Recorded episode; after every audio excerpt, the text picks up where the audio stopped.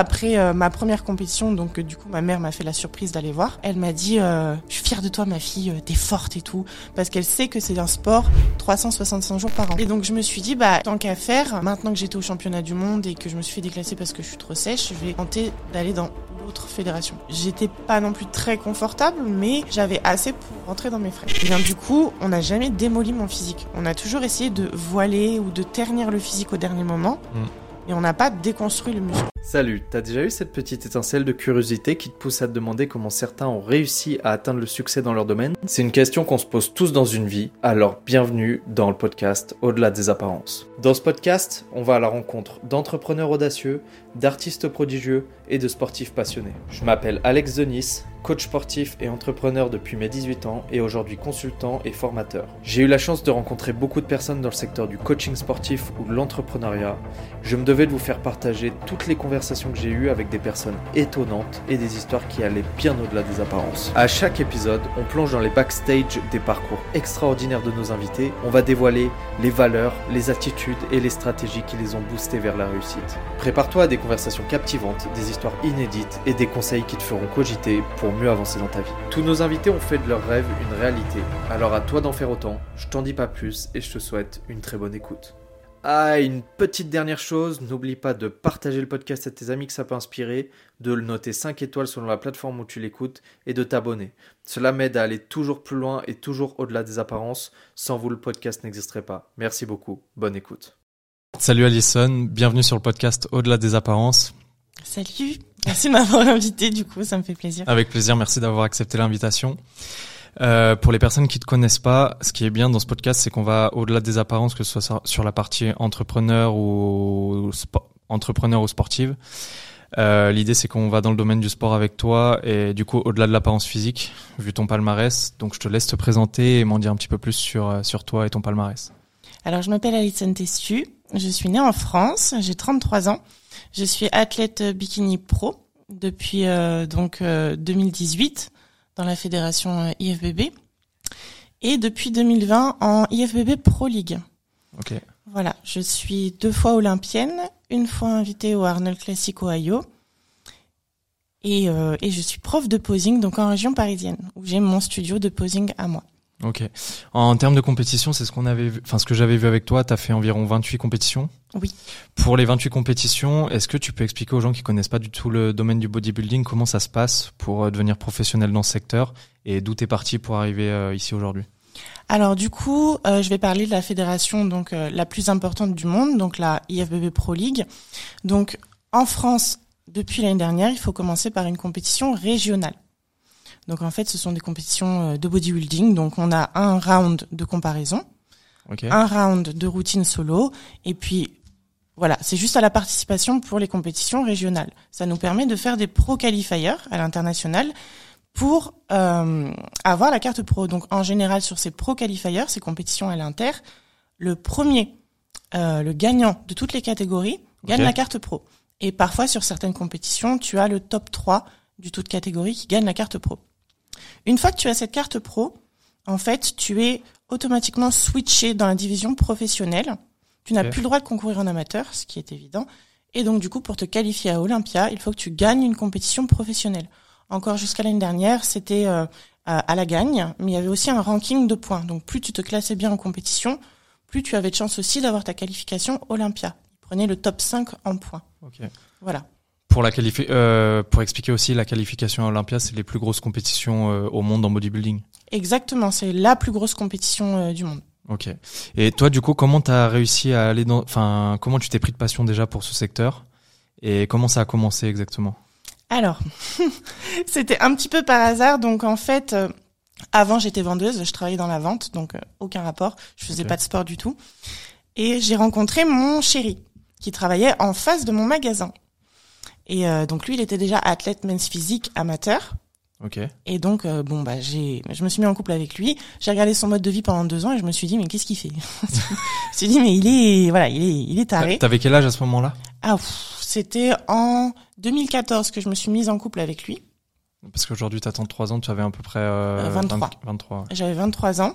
Et deux ans après, en fait, euh, j'ai eu un petit souci de, de santé. Donc, euh, j'avais une grosse carence en fer parce que mon alimentation était pas, elle était pas ouf.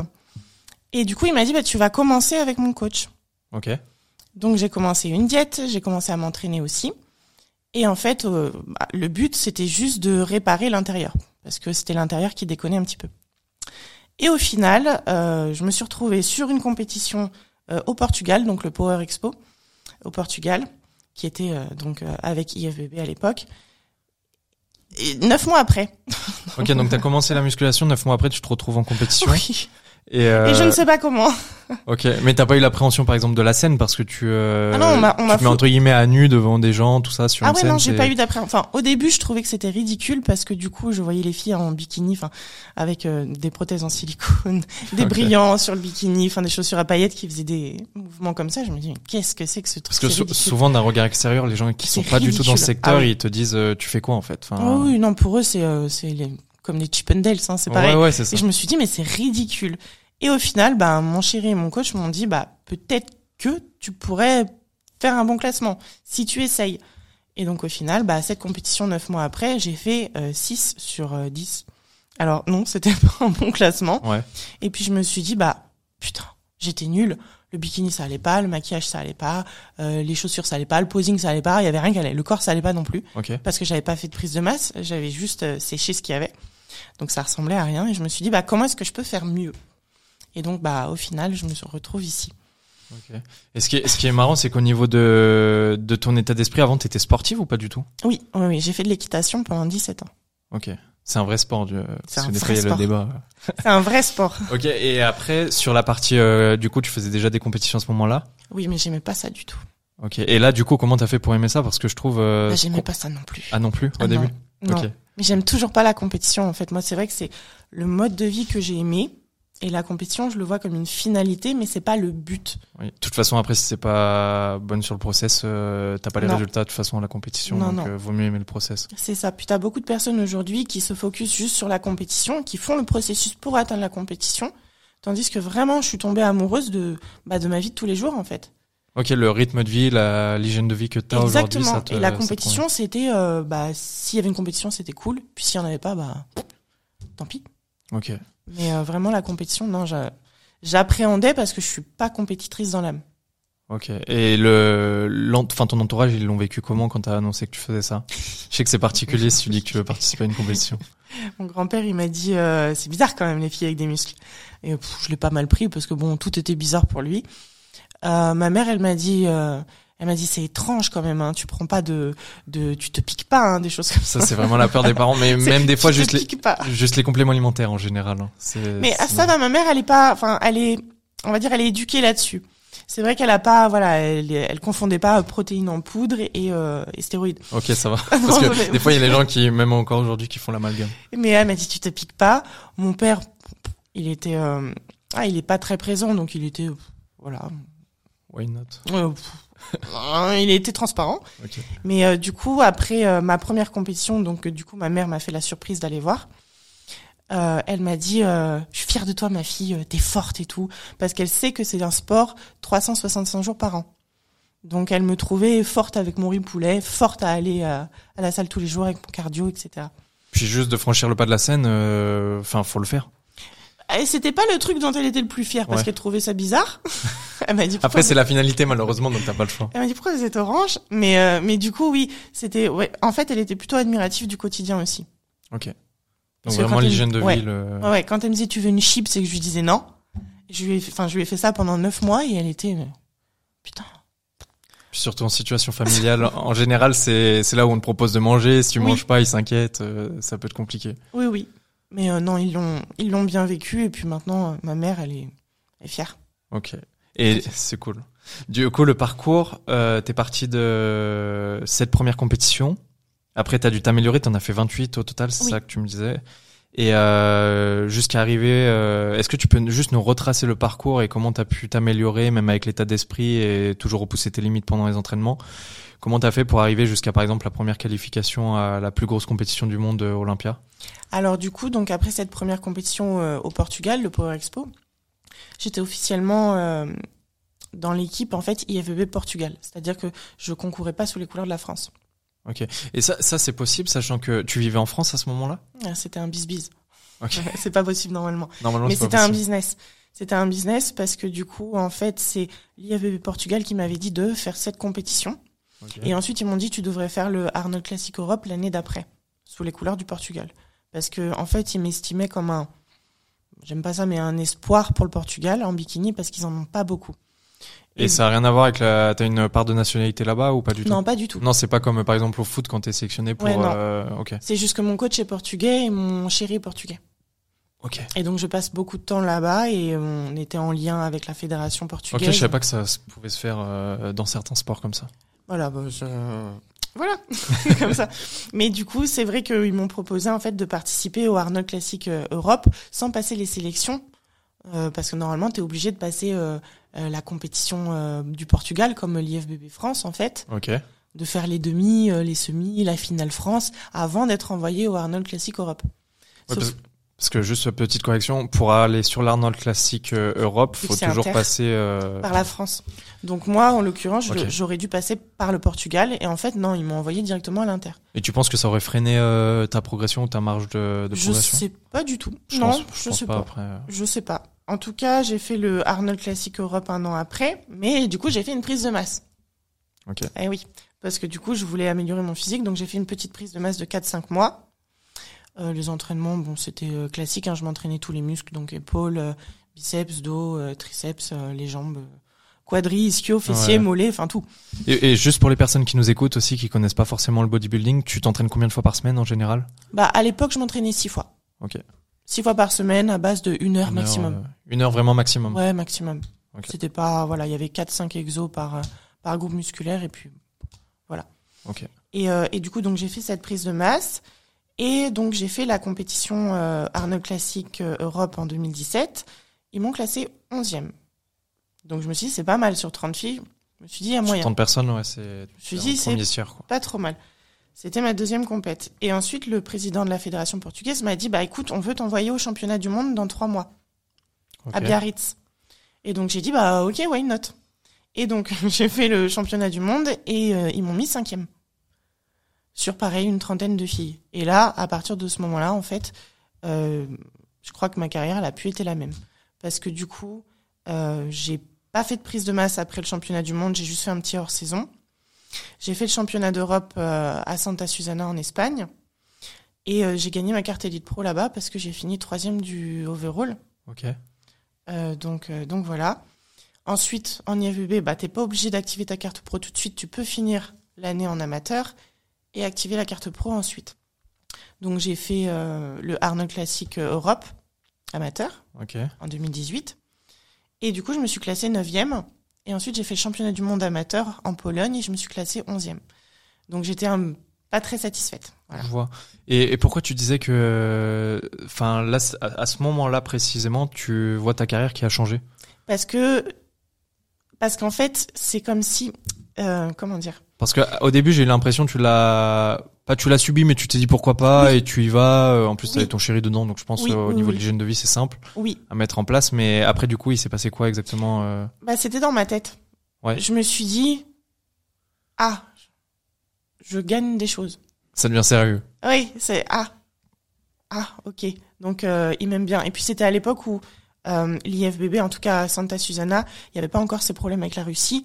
Donc il y avait énormément de Russes euh, sur les plateaux de Santa Susana. euh, Je pense En qu'ils étaient costauds. Enfin, ils Et ont les- quand même une réputation pour ça. Et les Russes en bikini, elles sont très dangereuses. Et de ce fait d'avoir fini première alors que les Russes étaient encore autorisés, autorisés sur, euh, en Espagne, c'était quelque chose d'énorme pour moi parce que normalement, c'est que des Ukrainiennes ou que des Russes qui gagnent. Ok. Et donc, euh, moi, j'arrivais petite française et tout, j'étais grave contente. Donc, c'est dans ma tête que ça a changé. Parce qu'ensuite, la fin de l'année en amateur, c'était pas des super classements. J'ai décidé d'activer ma carte pro. Et ensuite, du coup, j'ai commencé l'année en Elite Pro, en 2019, cette fois-ci. J'ai fait Elite Pro France, où ils m'ont classé 4. Ok. J'ai fait Elite Pro Portugal, où j'ai eu ma première victoire en, en pro. Et là, au niveau de ton état d'esprit, tu t'es dit, euh, justement, à partir de ce changement, et quand t'as continué, tu t'es dit quoi exactement? Tu t'es dit, je gagne, euh, j'y vais, euh, je suis faite pour ça. Tu vois, il y a eu un, un tournant quand même. Je me suis dit, il y a quelque chose à faire. Pas je suis faite pour ça, mais il y a vraiment quelque chose à faire. Ok. Et en fait, ça, c'était la récompense de ce que j'avais pas attendu. C'est étrange à, à, à raconter, mais Ouais, en ouais, gros, j'essaie de comprendre. j'avais euh, rien espéré gagner, mais j'avais gagné et donc je me suis fait pas prendre à mon propre jeu, mais je me suis fait surprendre. Et en fait, c'était pas le sentiment de gagner qui était cool, c'était vraiment le sentiment de se dire ah bah je m'y attendais pas Ok. et c'est sur moi que ça tombe. Pourquoi? Après, ça, c'est le dessin. Je euh, sais pas. Non, mais ça, c'est le dessin, c'est très bien. Je sais pas. Et, euh, et du coup, ah, donc après la, la compétition euh, IF, enfin, IFBB euh, Portugal que j'ai gagné, du coup j'ai été euh, qualifiée pour le champ- le championnat du monde professionnel, Elite Pro. Voilà. Donc après, bon, je vais pas te raconter toutes les autres Oui, oui, en sûr, c'est Pro, mais euh, mais du coup voilà, au championnat du monde j'ai été déclassée parce que j'étais trop sèche. Et c'est à partir de ce moment-là aussi où ça a commencé à être un petit peu compliqué au niveau des entraînements parce que j'avais assez de maturité musculaire. Euh, mon taux de sèche était toujours un petit peu trop pour bikini à partir de ce moment-là. Donc ça faisait, euh, c'était en fin 2019, donc ça faisait ouais presque quatre ans que je m'entraînais. Et là, c'était dans la période où tu avais fait Olympia avant ou après? Ah, Là, c'est la période avant. Avant Olympia. encore, Ouais, j'ai pas encore fait. Et donc je me suis dit bah tant qu'à faire, euh, maintenant que j'étais au championnat du monde et que je me suis fait déclasser parce que je suis trop sèche, je vais tenter d'aller dans l'autre fédération, la NPC. Ok. Voilà. Surtout qu'aussi après il y avait des ragots comme quoi euh, les, athlètes pro en élite pro c'était des athlètes de merde, Hmm. des petites choses comme ça. Donc moi Bah, ça m'a affecté beaucoup. Pour, euh, ju- juste pour que les personnes comprennent, t'as l'ANPC et l'IFBB en France Oui. aujourd'hui, encore aujourd'hui, je crois. Oui. Et euh, c'est bien deux compétitions distinctes, c'est pour que les gens comprennent. C'est ça, Et- c'est deux fédérations distinctes, distinctes, mais avant 2017, c'en était qu'une. Ok. T'avais la IFBB Pro League, qui était la, la division am- euh, mince, professionnelle, et t'avais la IFBB, qui était la division amateur. Ensuite, au siège, il y a eu euh, séparation. Des conflits. Ouais. Donc IFBB amateur a dû créer l'élite pro, donc sa division pro, et en fait, la IFBB Pro League a créé la NPC en amateur. Ok. Donc maintenant, ils fonctionnent séparément, mais à l'époque, avant 2017, c'était la même. Et, Et oh, donc, juste petite question. Oui. Aujourd'hui, le plus prestigieux, ça reste. euh, c'est une très bonne question. ça reste la Pro League. Ok. ça reste la Pro League parce que euh, bah parce que ça a toujours été la division la vraie division professionnelle qui mène à Olympia la seule Ok. donc euh, donc du coup voilà et donc oui donc euh, j'avais j'entendais des, des petites choses donc sur les réseaux etc les athlètes IFV enfin IFBB Elite Pro c'était pas des vrais athlètes Oui, oui, parce que ces débats. ils pouvaient pas se battre pour aller à Olympia, etc. Et je me suis dit, allez, je vais y aller, on va voir. Et puis c'était à l'époque où il n'y avait pas encore les compétitions régionales en France. Donc Euh, en ce fait, que, ce que t'appelles, euh, ça s'appelle, euh, enfin tout ce qui est C'est demi l'équivalent- nord, demi sud, non c'est l'équivalent de ça en IFBB, ouais. Ok. Donc là, la régionale, c'est la compétition sur le territoire français que tu dois faire pour partir à l'inter. Mais il n'y avait pas encore. Euh, les régionales en France, ça n'existait pas. Donc en fait, tous les Français pouvaient partir directement à l'inter. Donc moi, ce que j'ai fait, c'est qu'en fait, je me suis inscrite à Alicante, au championnat d'Europe, donc à l'inter. Et du coup, euh, j'ai gagné ma catégorie. Et euh, j'ai fait troisième du tout de catégorie, donc il y avait une carte pro pour les trois premières. Ok, je vois. Et donc j'ai gagné ma carte pro en même temps que Ivana Eskandar, qui a fait première, et Fit, euh, Fit by Chloé, qui a fait deuxième. Et donc moi, trois. Et donc forcément, deux jours après, j'ai fait ma première compète en pro, où j'ai été classée neuf. Donc je me suis dit, oui, c'est pas ouf. Ouais. Et donc après, j'ai fait euh, du coup euh, la Roumanie, Ok. où je me suis classée deuxième en pro. Je me suis dit, ah, un truc. Là, il y a encore un truc. Ouais. Ensuite, j'ai fait San Marino en Italie, où je me suis classée sixième. Et après, j'ai décidé de prendre hors saison parce que, parce que j'avais perdu bah, beaucoup de muscles. Ouais, Donc, puis, puis tu sens que le corps, je pense, il fatigue au bout d'un Oui, moment. oui, oui. euh, Ça fatigue. faut décrocher quoi un T'as peu. les muscles qui deviennent vides, tu te remplis plus, euh, c'est voilà, c'est. Donc j'ai arrêté. J'ai fait euh, une un petit hors saison de. euh, C'était en 2020, hein, ouais. J'ai fait un petit hors saison de trois mois. Et ensuite, ah, il y avait le confinement. Ok. Il y a eu le Et confinement. juste petite parenthèse, comment tu faisais pour euh, parce que c'est une grande question, je sais que dans le bodybuilding en général pour en vivre c'est compliqué, enfin en tout cas que des compétitions tu tu vis pas. Et euh, tu faisais comment pour vivre au niveau financier un peu à côté? T'avais euh, tu coachais, tu faisais des choses à côté? Eh ben alors justement, jusqu'en 2019, je travaillais dans l'informatique. Donc j'étais dans un support technique euh, d'un système de billetterie. Donc qui En même temps que toutes les compétitions qui En se produisaient à côté. En même temps, et mes jours de repos, c'était pour aller faire des compètes. Donc en fait, j'avais pas de vacances. Ouais, donc tu devais gérer tout au Oui. Ouais. Ouais. C'était euh, voilà, c'était vraiment mes Au jours carré. de congé pour les compètes. Ok. Et euh, je, re- je repartais donc le dimanche soir, le lundi matin, j'étais au boulot. Faut, faut avoir la force mentale aussi de mettre tout ça en place pour les compétitions. Oui, il faut le faire. Puis manger ses gamelles alors qu'on est sans arrêt au téléphone, c'est pas évident non plus. Donc, euh, mais bon, ça a été fait, hein, sans problème. Mais, euh, mais voilà. Et, euh, et du coup, jusqu'à fin 2019, donc je travaillais dans, dans l'informatique. Et ensuite, j'ai décidé d'arrêter. J'ai eu envie de monter mon business et de créer des bikinis de, de compétition. Ok. Et là, t'étais présente déjà sur les réseaux sociaux J'étais à ce présente moment-là. sur les réseaux, ouais. Ok. Et Et tu... J'en avais pas beaucoup, hein. j'avais pas beaucoup d'abonnés. J'étais à 15 000, 16 000. Ok. Enfin, ça c'était dû euh, à la répercussion des compétitions, je pense. C'était que tu les gagnais- compétitions, oui, parce que je j'alimentais pas trop le, le compte, quoi. C'était pas. euh, Ok. J'ai jamais cherché à développer euh, Instagram.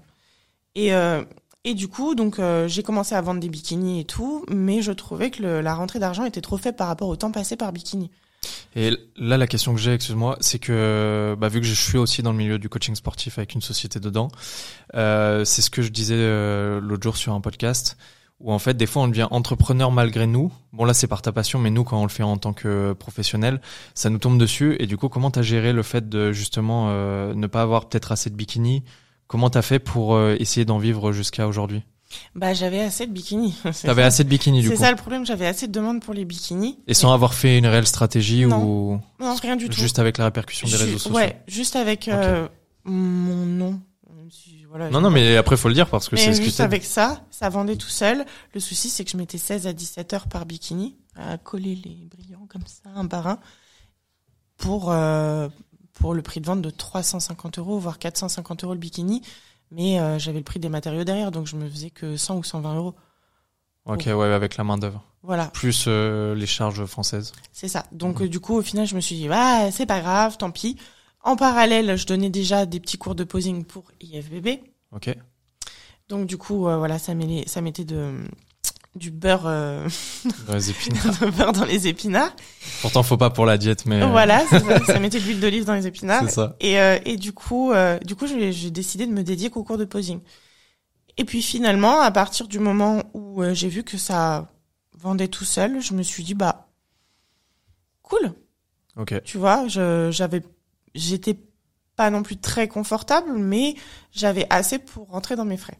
Ok, je vois.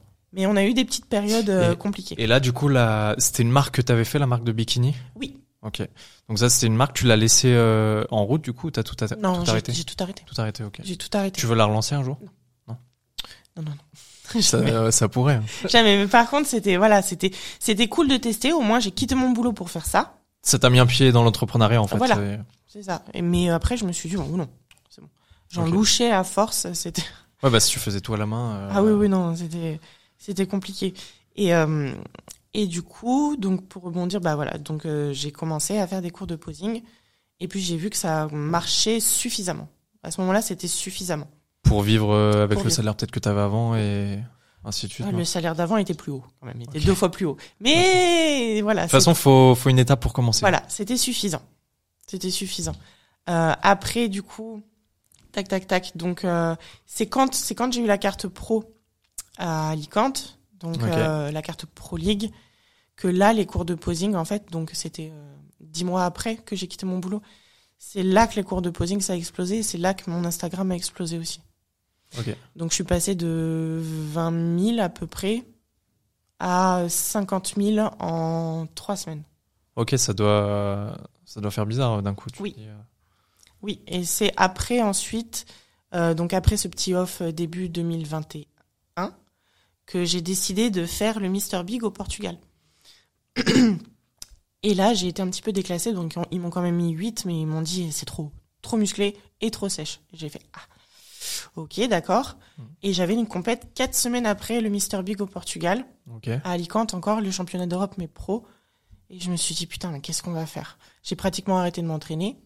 Euh, mon coach m'a donné de la, la glace, histoire de me faire gonfler un petit peu, mais euh, voilà, me, me, me remplir un petit peu, Ouais, mais ouais. voiler en même temps, enfin, Et, et- là, la condition. au niveau de l'état d'esprit, t'étais toujours. Euh, je- T'avais enclenché un autre état d'esprit Ah ou ouais, non, là, j'étais pas contente, là. Ouais. Là, du coup, t'as activé le. Là, je pleurais tous les jours, mais parce que justement, je devais manger de la glace.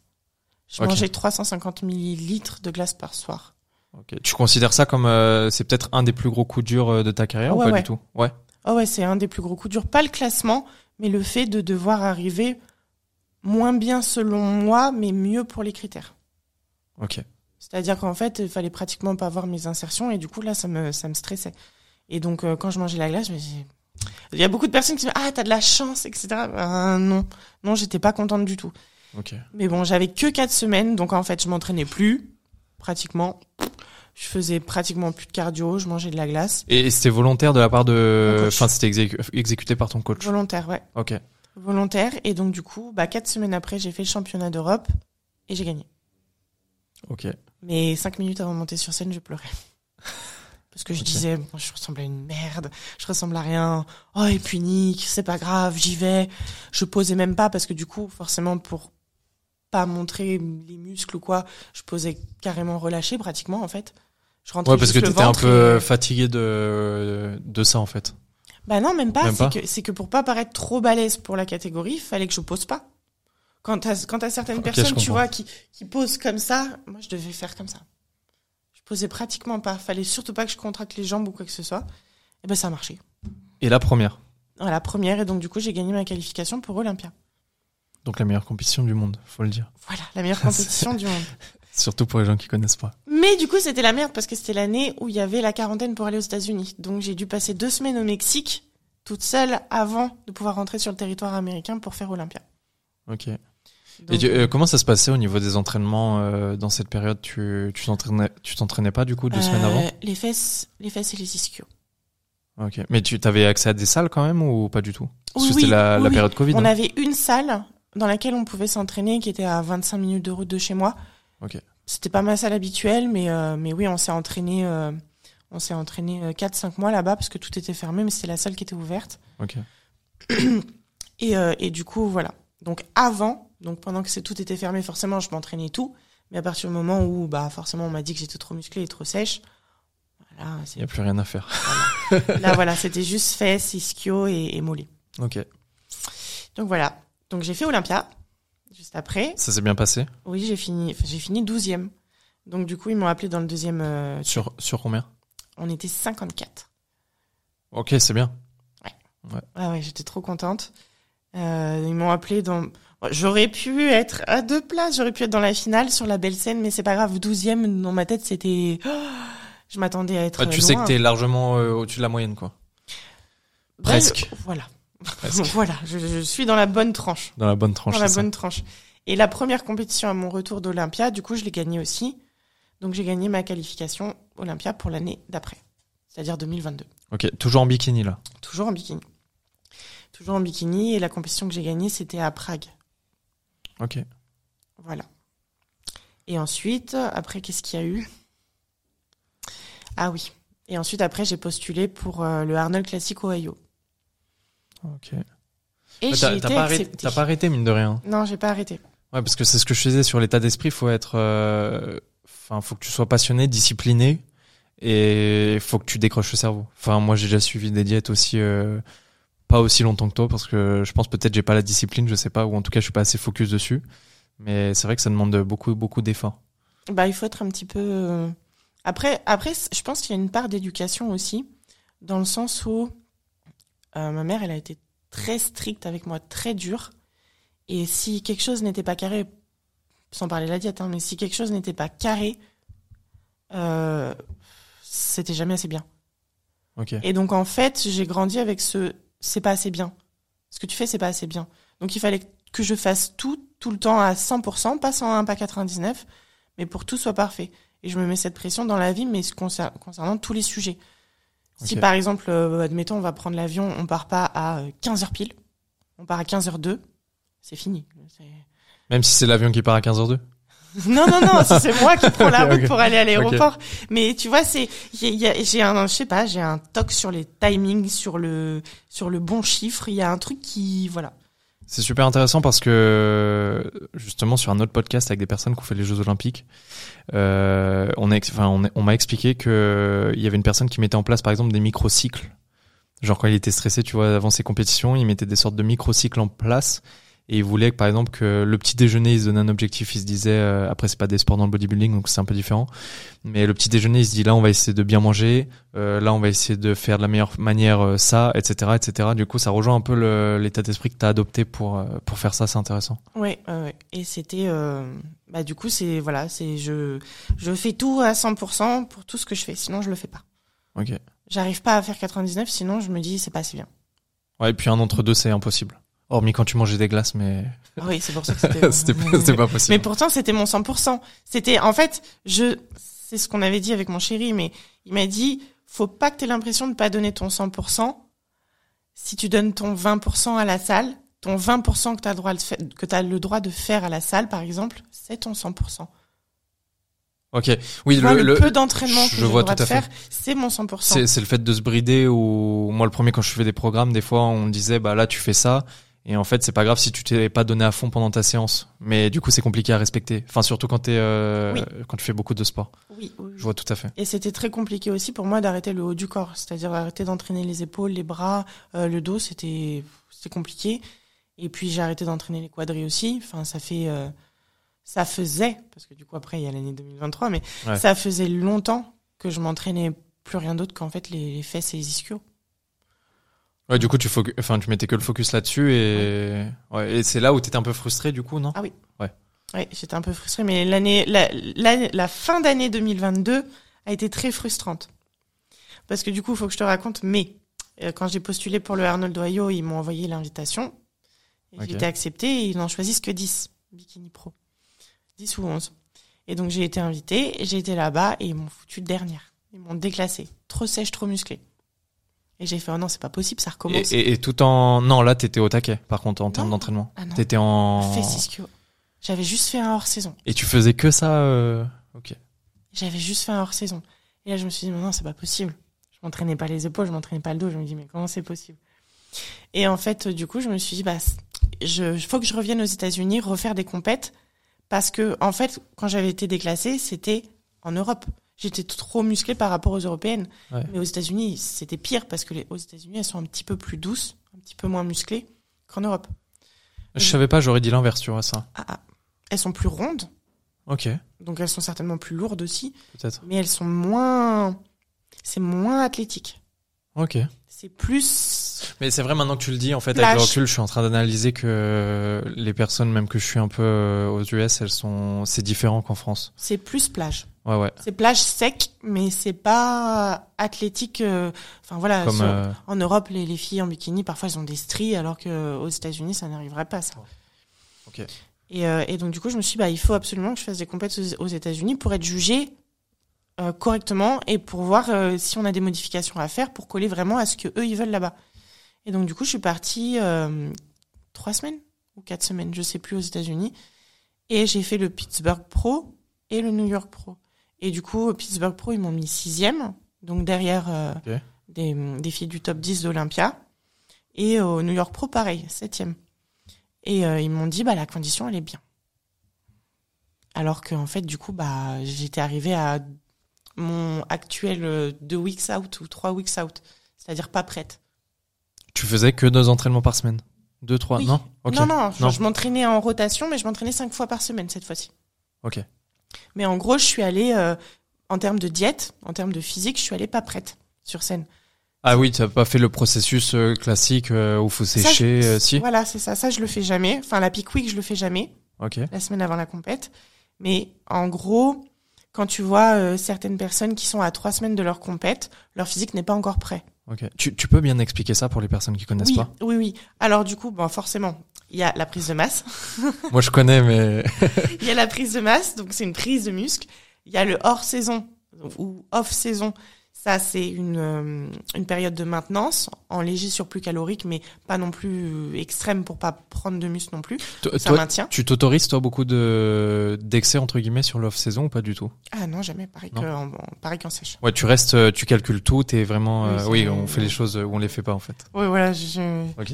Ça, et euh, du coup, donc, tu as cette période de maintenance, le hors-saison, et ensuite, tu as la prépa, donc euh, la sèche.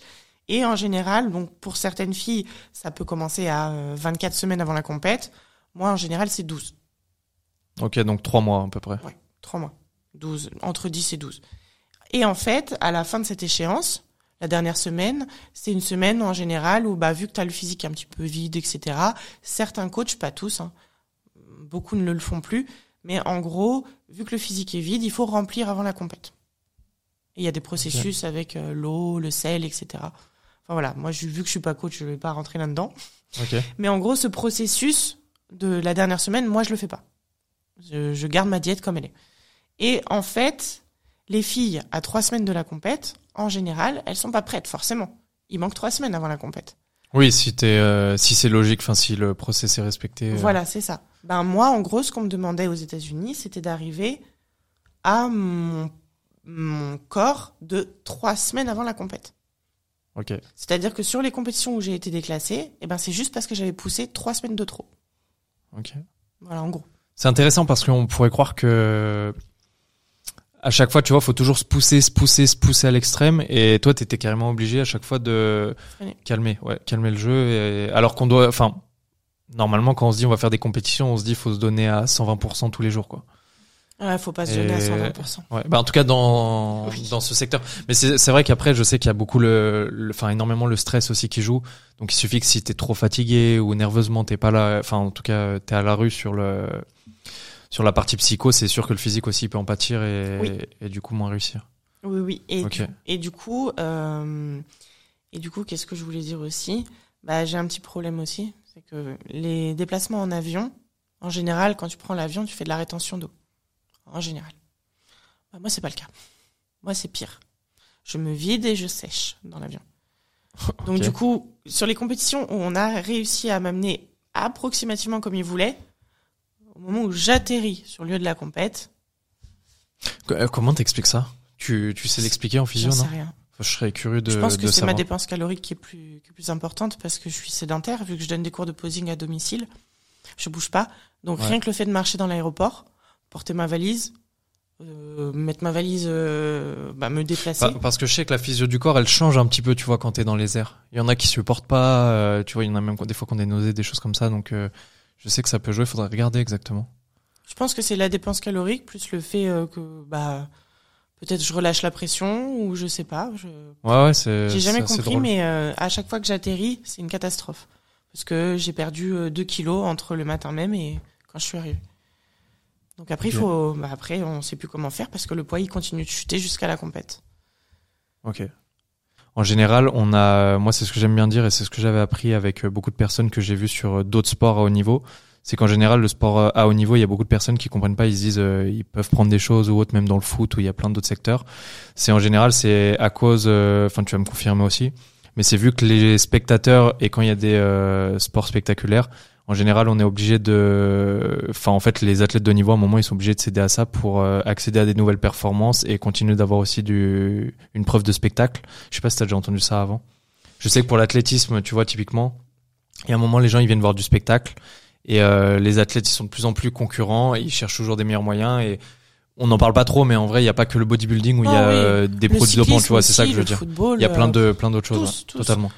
dès que tu pars de, de toute manière, dès que tu professionnalises un sport, Et qu'il y a de, je pense que surtout du financier aussi, même Oui, derrière, oui, non, euh, c'est je logique. pense, je pense. Et puis après, le bodybuilding, c'est, c'est l'ex- le le bodybuilding, c'est de l'extraordinaire, donc c'est.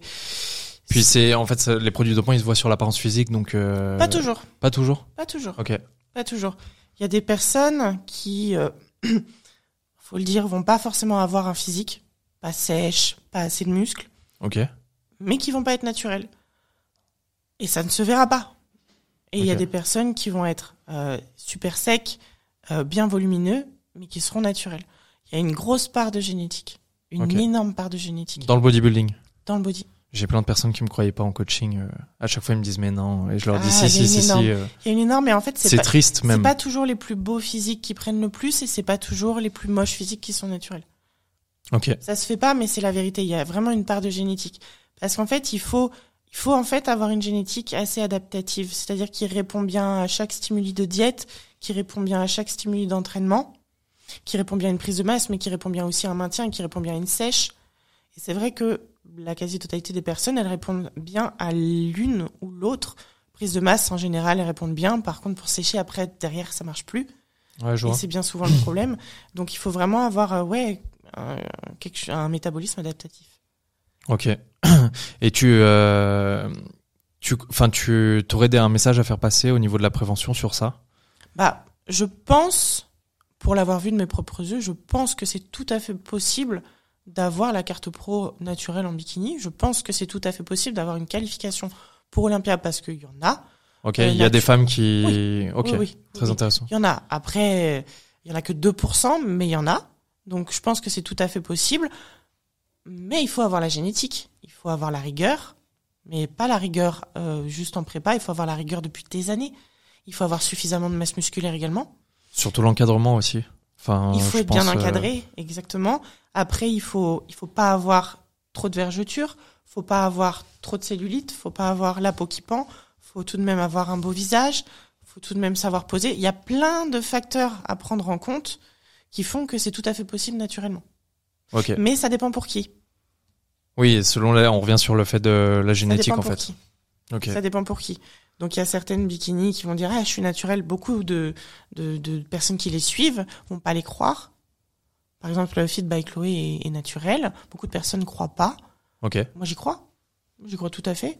Bah après, dans le principe, de toute façon, si quelqu'un nous dit quelque chose, euh, pourquoi remettre en question? Après, C'est c'est. pour ça que personne ne dit rien du tout parce que ça sert littéralement à rien en fait. Ouais, c'est ça. Ça sert à rien. Euh, si toi, en tant qu'athlète, tu sais que tu as la génétique et tu sais que tu es en santé euh, 364 jours par an, Ouais, y a pas de problème. tout va bien. Et du coup, j'ai d'autres questions. C'est sur la partie euh, en tant que femme dans le bodybuilding. Quand on est un homme, j'ai l'impression que c'est moins compliqué à vivre au quotidien et dans ton quotidien. En tant que femme, comment tu l'as vécu et si t'as un message à faire passer aux femmes, vas-y en même temps. Ah ouais, dans- en tant que en tant que femme, c'est compliqué parce que bah, pour avoir travaillé du coup dans dans l'informatique, Oui. euh, c'est un domaine qui est masculin. Beaucoup. Il y a des femmes, mais c'est un domaine qui est masculin. Et donc, euh, bah, comme dans tous les lieux de travail où il y a euh, 98% d'hommes, bah, les 98% d'hommes, en général, se permettent d'émettre un jugement sur l'apparence physique des femmes. Comme si ça pouvait Ouais. intéresser quelqu'un. C'est pour ça. Non, mais c'est pour ça vraiment que je te pose la question parce que du coup, on va typiquement dans l'apparence des femmes avec euh, le bodybuilding euh, au niveau que tu fais. C'est pour ça. Oui, oui, c'est, c'est, c'est, voilà, c'est comme si ça pouvait, euh, voilà, comme si ça pouvait nous intéresser euh, de ce qu'ils pensent. Mais du coup, j'ai remarqué en fait dans euh, ce milieu, donc l'informatique, que euh, les personnes grosses, pas génétiquement, mais qui s'alimentent mal, euh, qui prennent pas soin de, qui, qui ont pas d'hygiène de vie, on leur dit rien, féminine, hein. on leur dit rien. Par contre, moi, je me suis pris des remarques, genre. C'est vrai en plus euh, ce que tu dis. Oui. Et je me suis pris des remarques parce que je ne voulais pas manger de pizza avec eux. J'arrivais à la pizzeria, j'avais ma gamelle, on mangeait tous ensemble, il n'y avait aucun problème. Mais euh, comme quoi, je voulais pas partager un moment avec eux, alors que je partageais, j'étais avec eux. Ou sinon, attention, c'est trop musclé, c'est pas joli, ça me plaît pas, venant de mon responsable.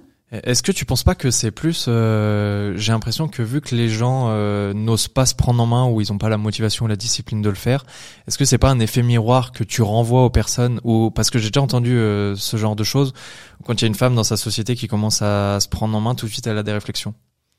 Ah, je sais pas. En tout cas, moi, pour moi, c'était plutôt de l'incompréhension.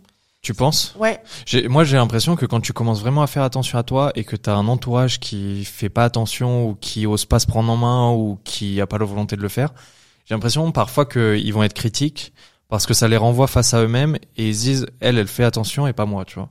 Non? Ah, je sais pas, c'était pas comme ça parce que du coup après on m'a demandé des conseils.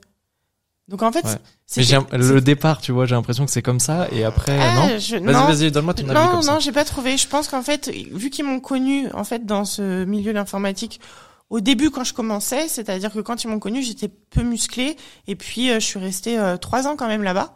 Ok. Donc du coup, au fur et à mesure, ils m'ont vu changer forcément.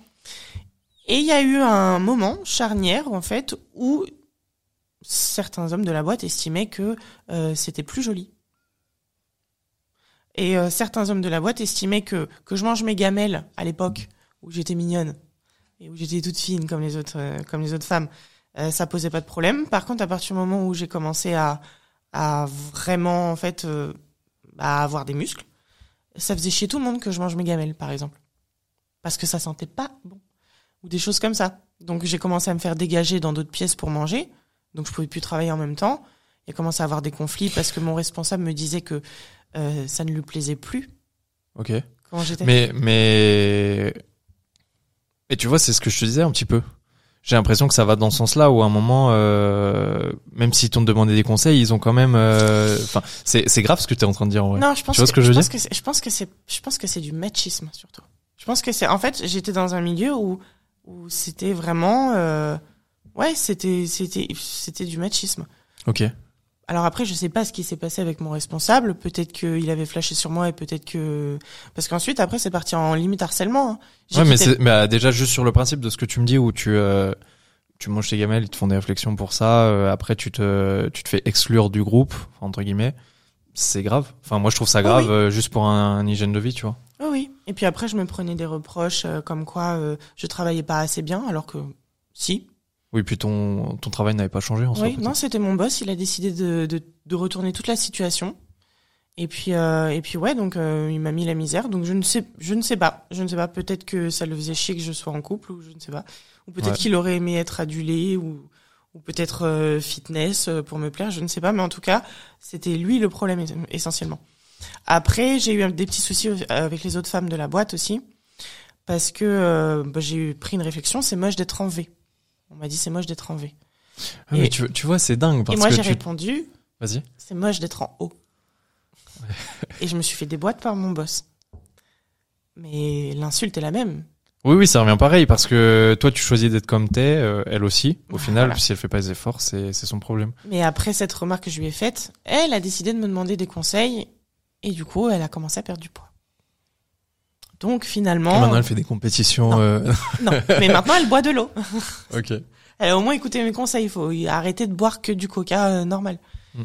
Mais du, du coup, en fait, l'environnement que t'avais à la base, il a quand même euh, vraiment changé. Un petit peu changé, ouais. À cause, enfin entre guillemets, à cause et grâce à ça. À cause et grâce à ça. Mm, mm. Et ensuite, bon bah, ça s'est terminé parce que j'ai gueulé sur mon boss dans le couloir pour que tout le monde m'entende en lui disant que c'était un enculé et que je posais ma démission. Ok. Enfin, Mais moi, moi, je trouve ça grave. Dans je lui ai pas dit démission, mais je lui ai dit euh, rupture conventionnelle parce que c'est du harcèlement. Donc si tu veux pas avoir des problèmes. je, trou- je trouve ça vraiment grave parce que c'est juste euh, à cause de ton hygiène de vie que t'as changé en fait. Oui. Ouais, c'est. Oui, oui, oui. Et puis il y a eu quand même des remarques déplacées aussi. Il m'a dit au début, il me dit ah t'as des jolies fesses.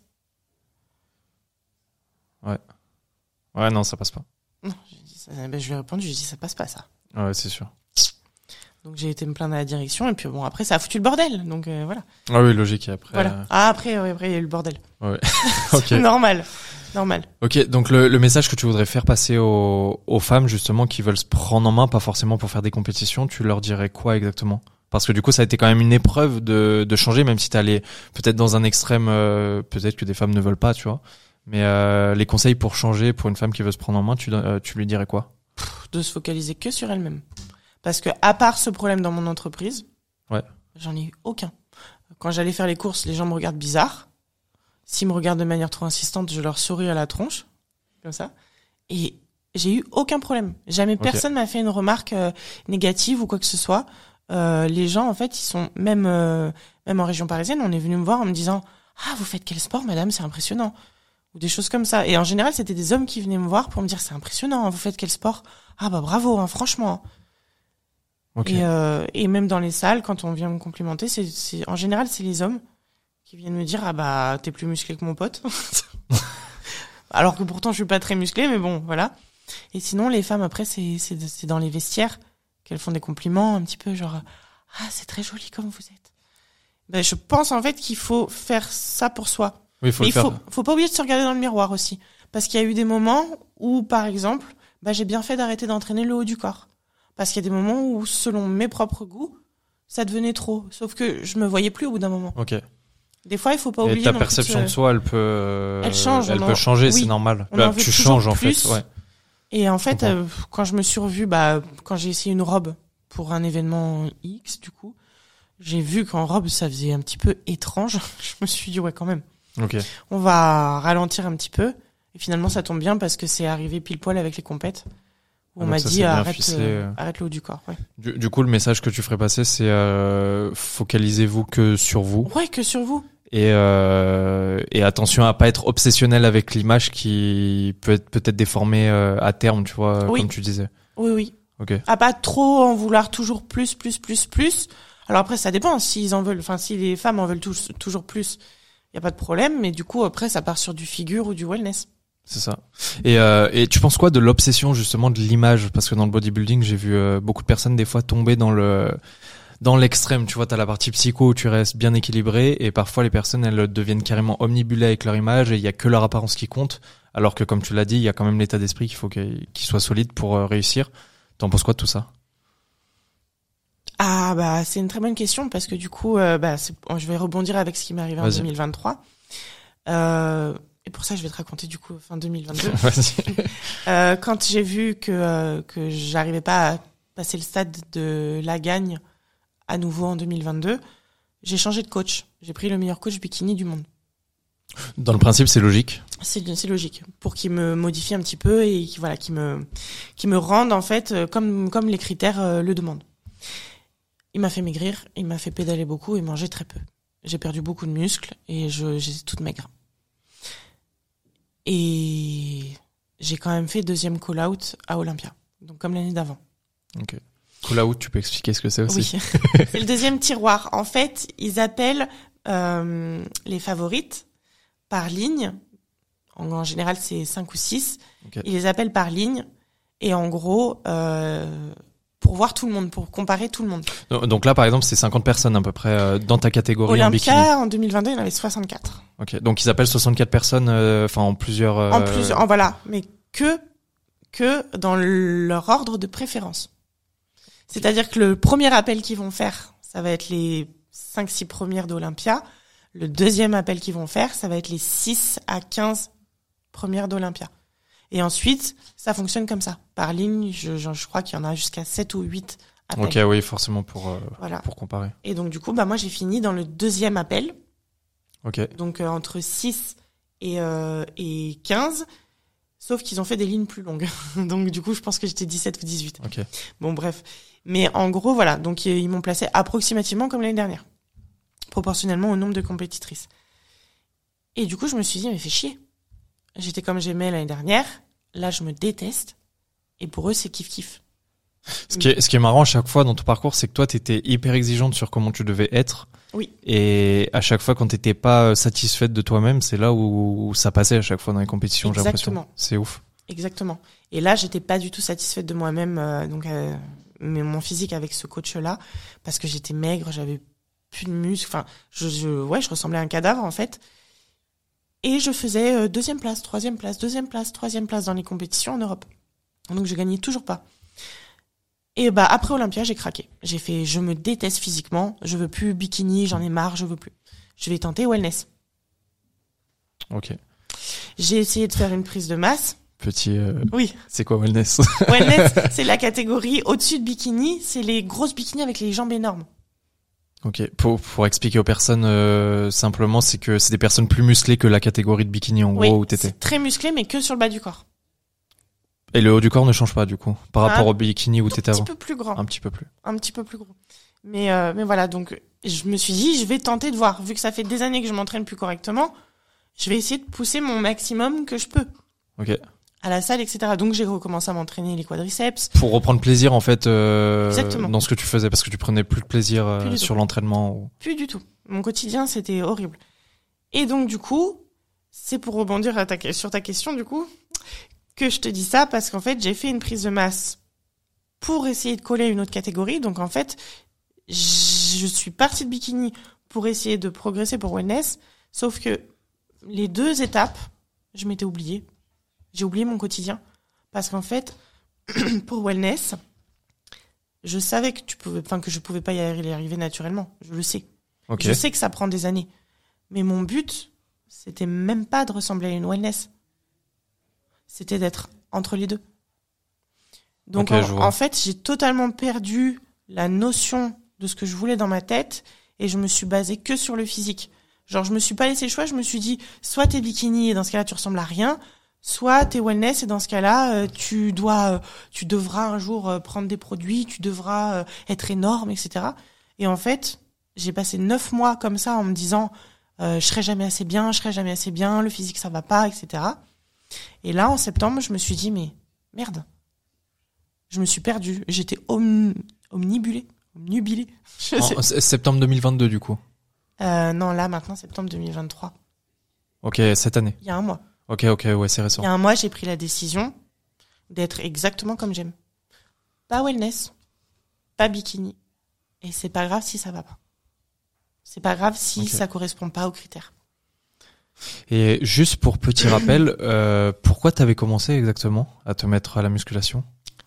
Pour récupérer une santé. Voilà, ok. Et c'est ça dont je me suis rappelé il y a un mois.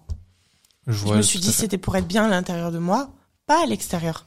J'ai pas fait ça pour changer mon apparence. J'ai fait ça pour être en santé. Ok. Et je me suis dit, là, en fait, le psychologique, il est en train de m'affecter. C'était du grand n'importe quoi. Je stressais tellement que je perdais des cheveux, je dormais pas la nuit, enfin, c'était n'importe quoi. Ok, super. C'est intéressant la prise de conscience Ouais. à ce Mais j'ai quand même mis neuf mois à me rendre compte que, Ça allait plus quoi. Enfin, en bah, cas, j'étais le- pas obligée de correspondre à l'une ou à l'autre, que je pouvais simplement être comme j'aime, en fait. Mm. Bah, après, d'un côté, vu que tu centralises tous les efforts, que c'est un sport qui demande euh, 90, 99% de ton quotidien, je pense, et contrairement à d'autres sports. Du coup, vu que ça te demande tout ça en énergie, forcément, euh, bah, je pense qu'il y a moyen, euh, au bout d'un moment, tu dérives et t'es moins focus sur, euh, même sur qui tu es, euh, ton apparence, etc. Donc, euh, Exactement. je vois. Et puis aussi, la décision que j'ai prise il y a un mois, c'est parce que je veux pas prendre des produits. Ok. Donc, tu peux pas wellness. Oui, il y a des choses c'est inaccessible, euh, la en tout cas, dans voilà. ce secteur. Dans ce secteur, c'est carte sûr. pro en plus en bikini, ce qui veut dire que je suis pro à vie, peu importe la catégorie. Ils, pe- ils peuvent de- pas reprendre euh, le titre de professionnel une fois que t'es entré Non, euh, dedans. pas, j'ai pas retourné en amateur pour regagner la carte pro en wellness. Ok. C'est-à-dire que si je suis pro, j'arrive contre des physiques pro wellness qui sont à des années-lumière de ce que je suis. Oui, puis sur l'aspect santé qui sont sûrement pas euh, Il y en a qui sont en bonne peut-être santé en bonne ouais, peut-être. parce que parce que parce que ce sont des filles qui ont fait les choses intelligemment, mais la quasi-totalité ne le sont pas. OK. Ne le sont pas. Ouais, donc t'as vraiment eu ce passage avec cette prise de conscience sur euh, sur l'image de soi où t'as pris vraiment conscience que à la base c'était pour la santé. Ouais. Et euh, moi ça m'a fait plus ou moins la même chose parce que j'avais fait de l'anorexie et euh, je me suis mis à la musculation et tout secteur où je me suis dit ben faut que tu reviennes de toute façon donc t'es obligé de pratiquer etc. Et a un moment je suis parti dans l'extrême à vouloir faire des compétitions et c'est là où je me suis dit euh, ça va pas en fait. Tu commences à perdre pied en fait au niveau de ton apparence et qui tu es et je me dis ça va pas donc en fait euh, refais les remets les choses à dans leur contexte et et tu fais ça à la base pour la santé donc euh, ça. ça. vient exactement sur le même euh, même sujet que toi. ouais. Et après, t'as beaucoup aussi d'anciens, d'an- d'anciens et anciennes anorexiques qui font du body, mais qui sont pas guéris. Ça comble un manque. En fait Ça moi c'est ce que j'ai vu au bout d'un moment. En fait, le fait d'être carré sur sa diète, Mm. c'est pas le carré comme moi je pourrais être, c'est pas le 100%. Eux, ils vont faire 120.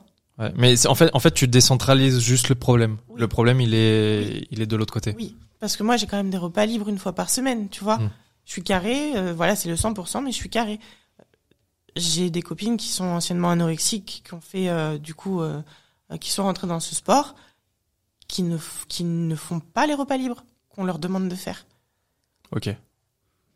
Donc, en fait, elles ont bifurqué l'anorexie sur de l'orthorexie. Hum, hum. Le problème ouais, est vraiment décentralisé du coup. Ouais. Elles ne, elles ne veulent pas manger un burger. Ok. Ok, merci. Elles ne veulent pas manger un burger.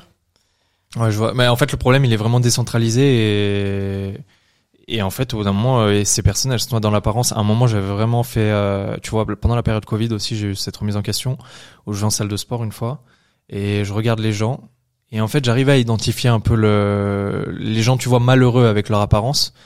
Et au bout d'un moment, je me suis dit, mais je suis pas comme ça. En fait, pourquoi même je suis dans ce secteur? Tu vois, j'ai remis en question. Je me suis dit, euh, je veux aider les gens autrement que par euh, leur combler un manque dans l'apparence, parce qu'il y a le côté psychologique où c'est hyper important d'être heureux. euh, Demain, à 70 ans, notre apparence, euh, elle sera moins là, tu vois, qu'on le veuille ou non. Exactement. Et du coup, il restera que ce qu'on a dans la tête qui peut, qui pour moi fera la différence en fait dans tous les cas. Exactement. Et tout ce que tu as vécu, ouais. Ok, très beau message. Euh, mais j'ai mis longtemps à m'en rappeler. Mais c'est vrai que la santé, c'est primordial. Et puis, heureusement, euh, je vais bien. Oui, c'est ça. Bah avec avec tout avec tout le pas. J'ai pas j'ai pas fait de mauvais choix dans ma vie, donc je vais très bien. La santé va bien et je pourrais faire ce sport encore pendant, je pense, des années et des années. Après, c'est le physique peut-être où d'un moment il sera plus frais. Mais Ouais, mais Mais, après t'as euh, l'âge qui jouera contre toi, mais voilà. mais c'est normal. Enfin, c'est le jeu de la vie de toute façon, donc on peut pas lutter contre ça. c'est ça. Après, je suis déjà âgée par rapport aux autres bikinis. Ok. Les, les filles à Olympia, elles ont une vingtaine d'années. Euh, seulement 20 ans? Lauralie, je crois qu'elle est sur du 25-26. C'est vrai que euh, là, je, bah, j'ai 33 ans la semaine prochaine et euh, je le sens la différence quand j'ai commencé que j'avais 23, enfin 23 ans, que j'avais euh, 25 ans. Ce sport, c'était pas pareil. Ouais. Tu mets. Bah tu. C'est on vieillit hein, de toute façon. Oui. moment, on- n'a pas le choix. Bon, la sèche, ça va toujours aussi bien, mais c'est juste la peau qui est différente. Ok. Et au niveau fatigue, euh, tu sens que oh tu oui, fatigues oui, plus je facilement. serais plus capable de retravailler trois ans dans l'informatique et d'enchaîner les, les jours de congé pour les compétences. Plus les embrouilles. Je pourrais plus le faire. Hein, Ouais. ça, je- Ok. Et euh, du coup là aujourd'hui ton tes objectifs euh, court, moyen, long terme, que ce soit sur le la partie professionnelle, tu vois, avec les cours de posing que tu fais, ou même la partie encore compétition, tu as des choses en perspective ou pas du tout? Oui, exactement. Alors, euh, je je sais pas si ouais peut-être je l'ai dit en story il y a pas longtemps sur Instagram, Après tu Euh, mets beaucoup de stories des fois, donc euh, mais je parle pas souvent. c'est vrai. Je partage beaucoup de trucs, mais je parle pas souvent. Et donc la dernière fois que j'ai parlé, en fait, euh, j'ai répondu à des questions et j'ai dit que j'avais pas d'objectif à long terme. La, la personne m'avait posé une question par rapport à Olympia. Elle m'avait dit euh, comment est-ce que Olymp- Olympia c'était ton objectif à long terme? Non, Olympia c'était pas mon objectif. Olympia c'est arrivé par hasard. Et en fait, je fonctionne pas avec les objectifs à long terme parce que je suis pas capable d'être sereine dans ma tête avec des objectifs qui sont trop loin pour moi. Je me, je me rends marrant, ça. malheureuse si c'est trop loin. Et et est-ce que t'as la parce que moi je sais que j'ai fait beaucoup des fois des euh, tu sais beaucoup de développement personnel où tu fais par exemple des tableaux de vision, des choses comme ça. Et euh, j'en discutais avec ma chérie l'autre jour et je lui dis en fait j'ai pas envie de faire ça sur 10 ans parce que pour moi en fait c'est même se limiter. Imagine tu y arrives, tu vois par exemple. Et je me disais si tu y arrives, bah en fait tu t'es limité. Donc en fait je disais j'arrivais même pas, à- je préférais faire des sortes de micro-cycles pour arriver à cet objectif que de se donner un objectif ferme, tu vois. Exactement. Bah c'est pareil pour moi. En tout cas, moi c'est pas la limitation. C'est- Ok. c'est- je me dis pas je me limite parce que du coup je me voilà j'essaie de pas réfléchir à, à l'objectif long terme parce que du coup euh, si ça n'arrive pas c'est comme si je serais déçue de ma vie alors qu'en fait ouais, j'aurais potentiellement d'autres succès ailleurs ou dans d'autres domaines et voilà je, je je dégage le long terme. Mais, mais par contre, tu vois, il y a vraiment des personnes qui te disent, euh, je sais pas, ils ont 20 ans, peu importe le secteur, hein. ils vont mettre euh, un objectif à 50 ans et ils arrivent à cet objectif par contre. Oui. J'ai l'impression par contre qu'il y a ce qui revient beaucoup sur la mise en place d'objectifs, ces personnes qui fixent cet objectif tellement, enfin tous les jours, que à force ils y arrivent par contre. Et Oui. du coup, la solution, est-ce que c'est faire comme on est en train de faire peut-être, ou pas. carrément poser les bases pour du long terme, tu vois? Je sais pas. Mais en tout cas, moi, si j'essaye de sauter à la marche 30, je me casse la gueule, perso. Alors Mais après, comme tout le monde, parce que voilà. ouais. Mais moi, c'est des micro-cycles, ouais. Ouais. Donc en fait, là, bah, l'objectif à court terme, c'est passer les fêtes en famille, euh, pouvoir fêter mon anniversaire, parce que j'ai pas fêté mon anniversaire depuis des années, parce que j'étais en prépa. à cause du body, ok. J'étais en prépa, ouais. Enfin, j'ai fêté, mais j'ai soufflé une bougie sur euh, du merlu, donc c'était pas pareil. Donc là, C'est à faire hein, dans une vie de toute façon, pourquoi pas. hein. c'est pas très bon le merlu, mais j'ai fêté mon, mon- je veux fêter mon anniversaire. Donc la semaine prochaine, je veux faire les fêtes euh, de fin d'année. Et- Parce que du coup, du coup, je sais pas si tu fais Noël ou autre, mais euh, Noël, Oui. Nouvel An, tu faisais pas à chaque fois? Enfin, ça dépend si j'étais en prépa ou pas. Ok, si t'étais en off-saison, c'était Voilà. faisable. Si je suis en hors saison, en général, c'est euh, la journée du 24 libre, le 25 au midi libre, et ensuite le 31 au soir libre. Ok. Donc euh, voilà, ça c'était en général, mais c'était vraiment mon anniversaire que je que je voulais faire, et puis les fêtes, euh, les fêtes aussi, et puis aller voir la famille où t'as pas forcément de salle de sport, euh, Mais à la- c'est- au fin fond de la campagne. C'est ouais, mais c'est totalement logique par rapport à ta prise de conscience en fait. Ouais. Tu te rapproches un peu plus de, de l'essentiel et, et ce qui fait vibrer aussi ton quotidien en soi. Exactement. que- Parce qu'il y a beaucoup de, bah, il y a beaucoup de personnes qui sont parties sur le long de, tout au long de, de ma carrière d'athlète et bah, c'était compliqué. C'était compliqué. Donc euh, aller à des enterrements en prépa, c'est compliqué. Je pense que ça doit pas être facile à vivre, euh, surtout pour les compétitions aussi après. Ouais. Mm. Et puis ne pas aller euh, à des enterrements parce qu'on est en prépa et qu'on s'en va. C'est voilà, c'est compliqué. Donc donc voilà. Donc court terme, c'est les fêtes et ensuite je reviens en bikini. Le retour du coup. Le retour, je fais 10 kilos de plus que mes anciens hors saison. ok. Donc du coup euh, voilà. Mais là, tu vas pour le plus pour le fun? Ou tu te remets quand même des objectifs en tête pour. euh, Enfin, t'as. Mmh, non, Non? pas d'objectif. Je vais faire des compètes et j'ai envie de me plaire à moi sur scène. Et puis si je suis déclassée et qu'on me dit arrive un petit peu plus sèche ou un petit peu moins sèche, ça va, je vais, je vais, je vais faire les modifs, ça me dérange pas. Si on me dit euh, bah t'es trop musclé, bah ce sera, ce sera que de la triche quoi. C'est-à-dire que peut-être les deux semaines avant la compète, je m'entraînerai pas du tout. Peut-être que je remangerai, Régime glace. peut-être que je remangerai de la glace, peut-être que je pleurerai avant de monter sur scène encore parce que je ressemble à une merde. Mais euh, mais je ne veux plus détruire mon physique parce qu'avec mon ancien coach qui est re le mien du coup maintenant depuis 2023 Parce que je suis restée que trois mois avec le meilleur coach du monde. Parce que le mien je préfère ça faisait sept ans qu'on était ensemble donc je préfère. Et bien du coup on n'a jamais démoli mon physique. On a toujours essayé de voiler ou de ternir le physique au dernier moment Mm. mais on n'a pas déconstruit le muscle.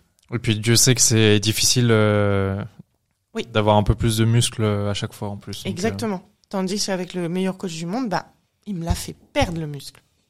C'était pas le même rendu sur scène c'était pas aussi joli. Euh, ok. Donc, Après, il voulait répondre à un critère dans tous les Oui. cas, donc euh, c'était l'objectif aussi peut-être de demander. Ouais. euh, mais c'était très nul ok. c'était pas agréable Ouais, tu m'étonnes. Au niveau pro, du coup, euh, tu m'avais parlé d'un sponsor en plus que tu as sur toi. oui Euh.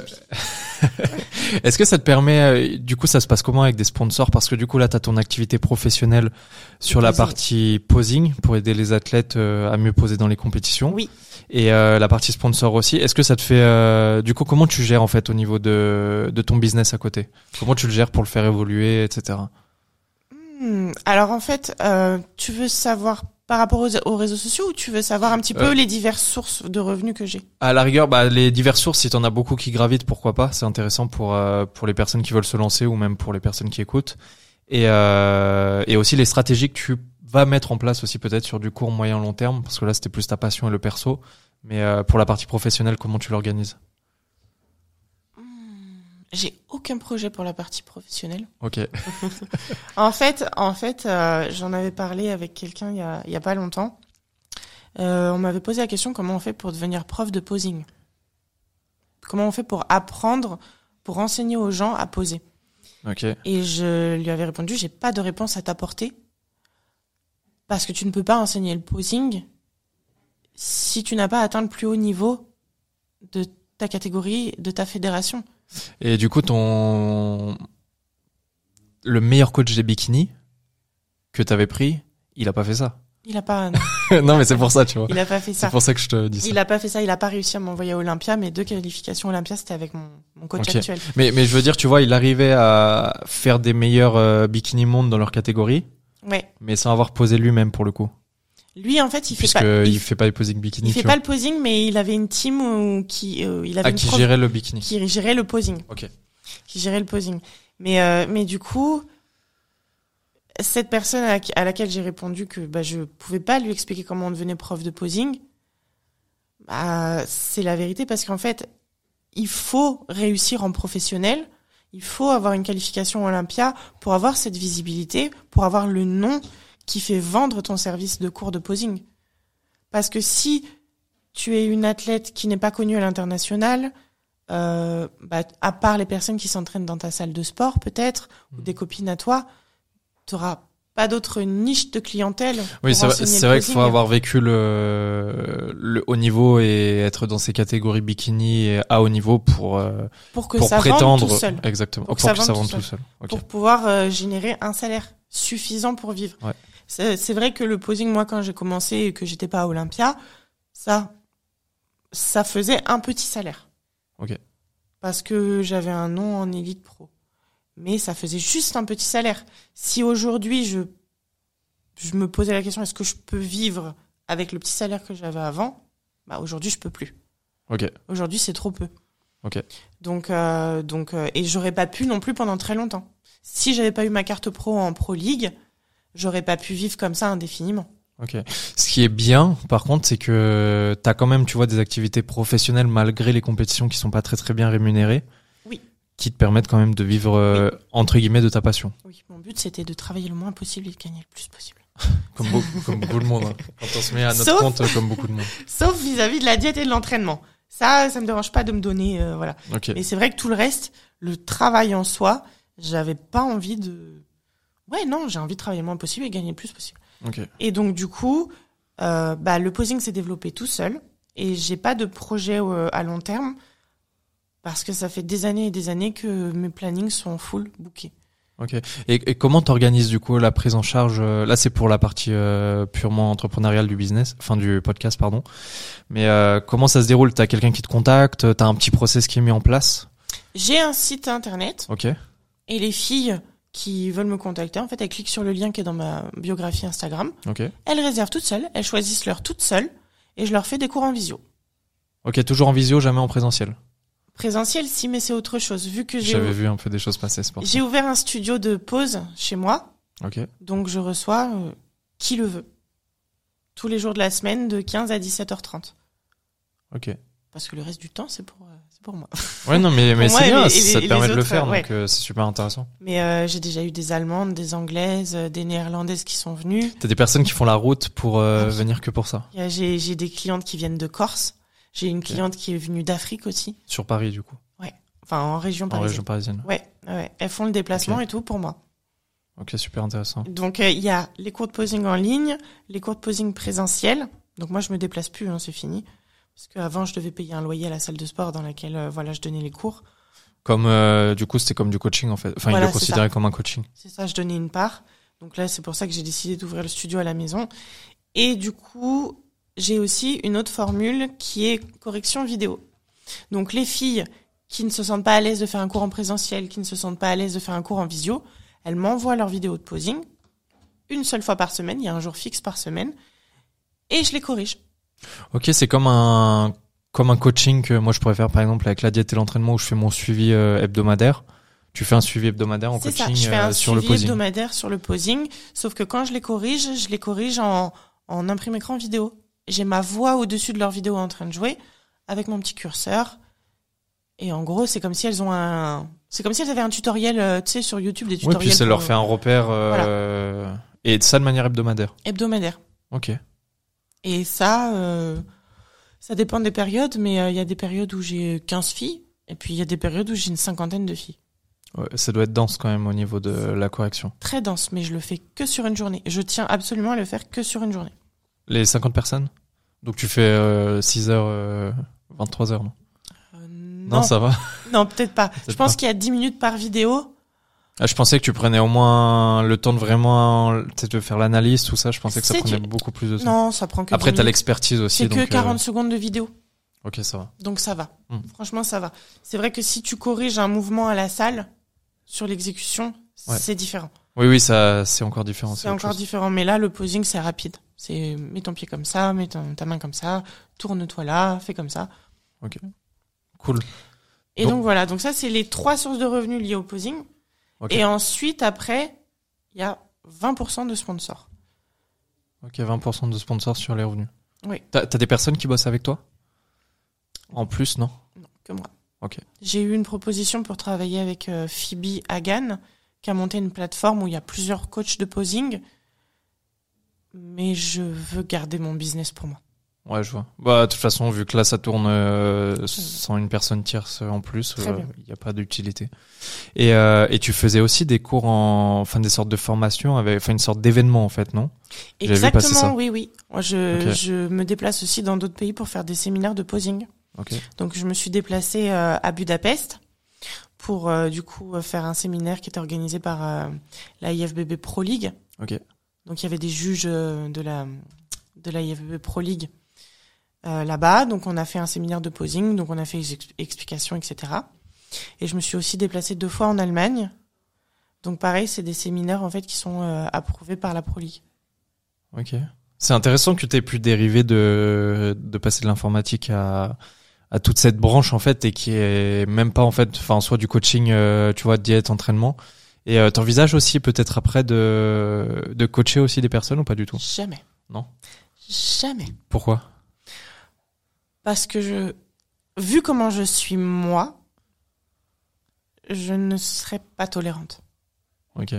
Des fois ça plaît pour les personnes hein, en coaching aussi. Ouais, mais par le manque de tolérance, j'aurais beaucoup de manque de patience et j'aurais, je, les personnes qui ne seraient pas à 100% perdraient toute la crédibi- crédibilité à mes yeux. La, la, Je co- suis- la coach imbuvable quoi. En je, fait. je, ne- je, je, voilà. Déjà, je suis pas coach, mais je ne, en fait, je suis pas une personne méga entreprenante.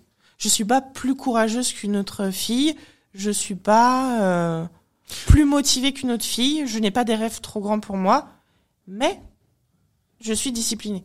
Ouais, et du coup, c'est bien parce que ça, ça continue sur la continuité du podcast, où l'idée, c'est via les entrepreneurs ou via les sportifs. Moi, j'ai identifié, tu vois, à terme, qu'il y a quand même des comportements qui sont similaires pour euh, réussir. Et, euh, et c'est super bien ce que tu dis parce que, en soi, la motivation, on l'a tous.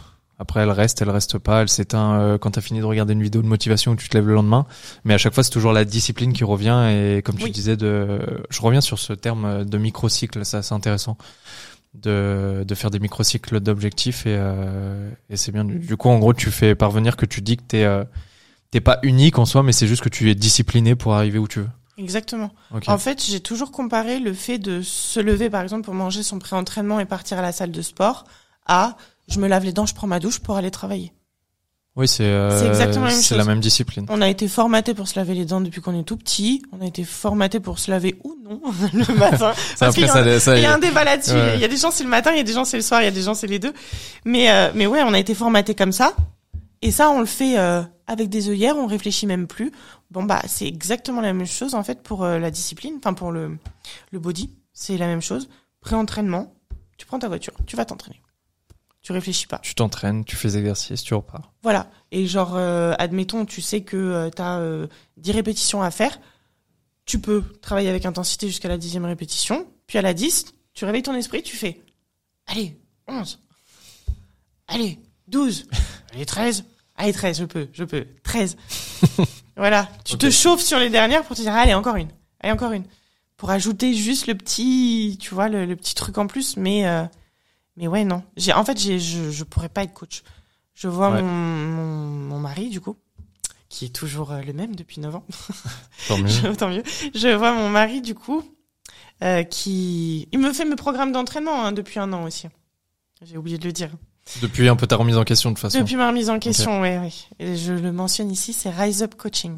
On Et mettra dans la description. voilà. Rise Up Coaching. Et mon coach depuis euh, 7 ans, c'est euh, Team MHD, portugais. Ok. Ça, ça va faire beaucoup de pub en dessous de voilà, la description. tu peux mettre ici. Mais, euh, mais du coup, euh, oui, quand je le vois, c'est, c'est des questions bêtes.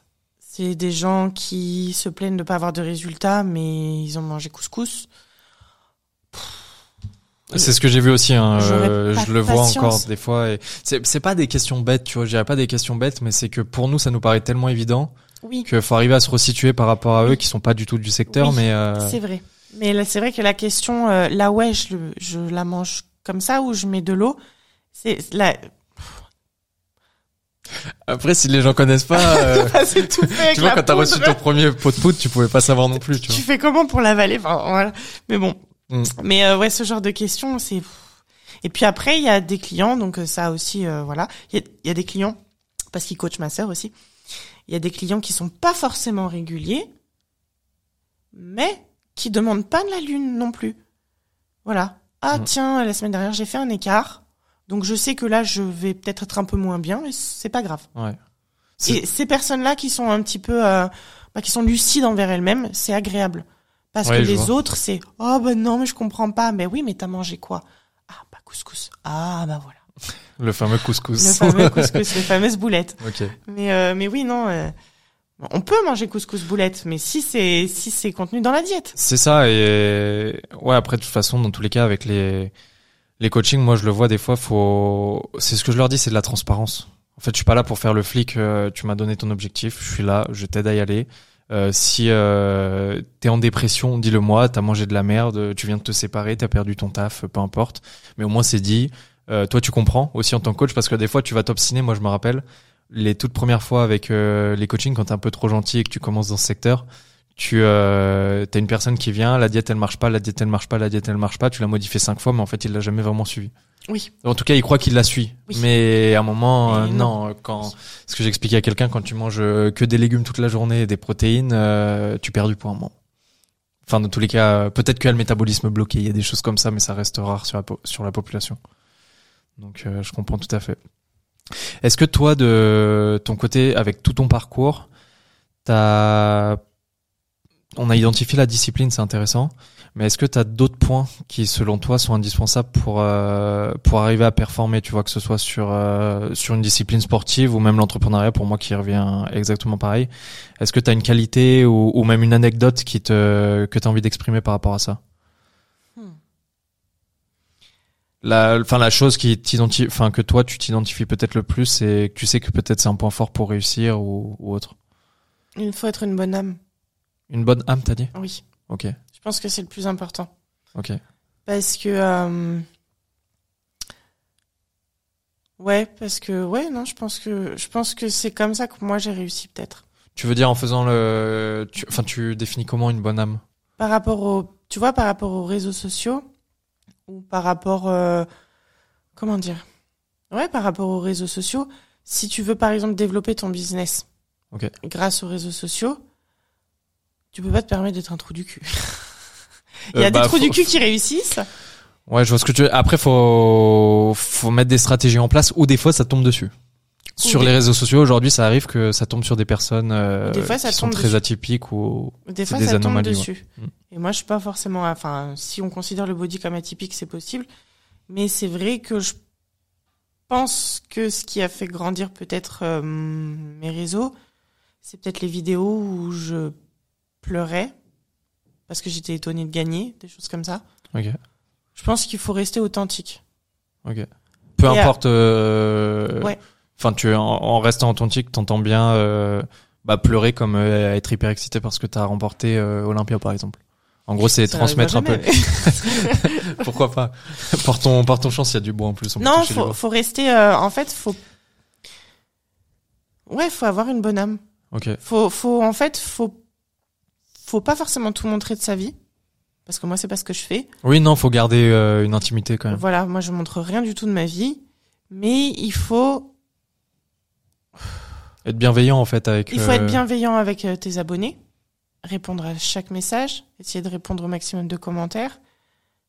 Et répondre comme si c'était tes égaux parce que ils le sont. Mm. T'as beaucoup de personnes qui ont des gros comptes qui ne répondent pas.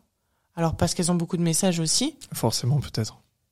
Mais ce que je veux dire, c'est qu'il y a beaucoup de gros comptes qui ont moins d'abonnés que moi et qui répondent pas quand même. Ok. Et si moi j'arrive à le faire, voilà.